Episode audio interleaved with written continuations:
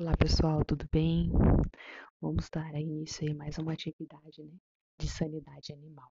Hoje nós vamos falar sobre a brucelose bovina, tá? Bom, o que é a brucelose bovina? É uma enfermidade infecciosa, né, contagiosa, na verdade. Ela é causada por uma bactéria que ela é chamada de Brucella abortus, tá? Ela é encontrada em diversas partes do mundo, viu? Isso daí é normal. E ela é caracterizada por ter o aborto, né? No caso, no terço, geralmente no terço final da gestação. Ou também ela vai causar infertilidade a esses animais, tá? O importante destacar aí é que ela é uma zoonose, ela ocorre principalmente em alguns profissionais que estão envolvidos diretamente com as atividades agropecuárias, viu? A transmissão entre os animais, ela dá-se geralmente pela ingestão, né, de pasto ou de água contaminada com alguma secreção ou resto do parto né, de animal que às vezes fica ali na pastagem, né, ou até mesmo o aborto de animais já infectados. Ela tem uma vacina, né? E a vacinação ela é a forma mais eficiente, eu falo para vocês, de prevenção da brucelose, tá? No Brasil, a única vacina oficialmente aí disponível e utilizada é a cepa atenuada da B19, né? De Brucella abortus, viu?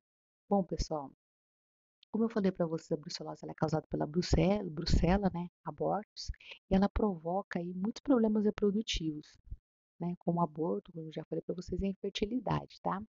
Bom, é, as perdas com, a, com essa enfermidade, elas se refletem diretamente na lucratividade da exploração agropecuária. Ela causa sérios prejuízos econômicos, gente, e produtivos também para o agronegócio da bovinocultura, né? Isso daí é, é muito complicado para a gente. Bom, é, as perdas elas são decorrentes aí, né, da menor produtividade dos bovinos e também da redução da capacidade de, de trabalho dos seres humanos que eles quando estar infectados, né? E tem o risco também do fechamento do comércio da carne bovina, principalmente para exportação, tá? E se isso acontecesse, nossa, pensa o quanto que afetaria a balança comercial do Brasil, principalmente. Porque se a gente observar, né, de fato, a pecuária ela participa de uma porcentagem relevante do PIB aqui, né, do nosso país.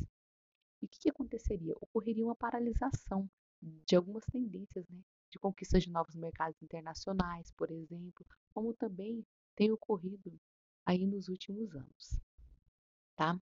Bom, é, eu vou falar para vocês aqui, né, que que acontece? O mapa, por meio de uma instrução normativa número 02 de 10 de janeiro de 2001, ele institucionalizou a implementação do Programa Nacional de Controle de Erradicação da Brucelose e da Tuberculose, tá? Que eu vou falar da tuberculose aí no outro podcast para vocês, viu? O objetivo desse programa é baixar, né, a prevalência e a incidência dos casos de brucelose e também de tuberculose, e criar aí né, um número significativo de propriedades certificadas com a, como livres dessa doença, né, das infecções, porque elas podem, pessoal, ofere oferecer aí ao consumidor produtos de baixo risco sanitário, né? Bom, é, foram estabelecidas aí algumas técnicas. Entre essas técnicas, nós temos a vacinação contra a brucelose, né? Tem a certificação das propriedades livres de brucelose e de tuberculose, tá? No caso, é, tem também aí a certificação de propriedades monitoradas, né? Para brucelose e tuberculose, controle né, no trânsito dos reprodutores das normas sanitárias para participação em exposições, feiras, leilões e outras aglomerações aí de animais também, né? O credenciamento dos médicos veterinários, diagnósticos, né, de apoio laboratorial, que é muito importante, e a participação oficial né, na educação e sanitária, no caso.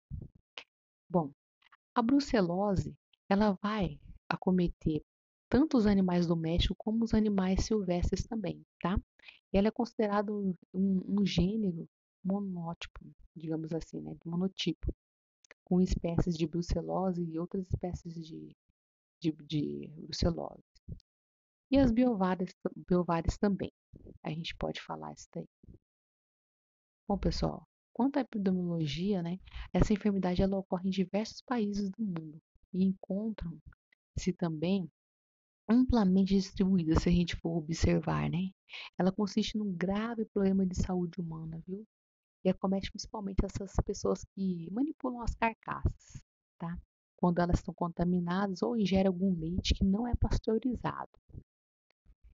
Isso é importante, porque às vezes a gente fala de, da questão da pasteurização do leite, mas as pessoas elas não levam tanto a sério, né? A questão da, da pasteurização. E se consumirem este leite não pasteurizado, isso aí vai acometer a, essas pessoas, porque ela é uma zoonose, né? Tem alguns sorotipos, né? Aí da brucelose, que a gente sabe que, que ocorre no Brasil. E vou falar um pouquinho da vacinação. A vacinação da, da brucelose para bovina, ela pode ser controlada, viu? É, no programa efetivo de vacinação.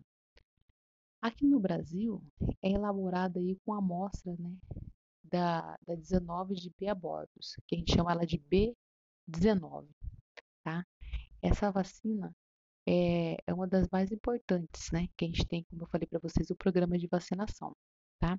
Ela tem como característica aí as colônias lisas e elas são um agente vivo, viu?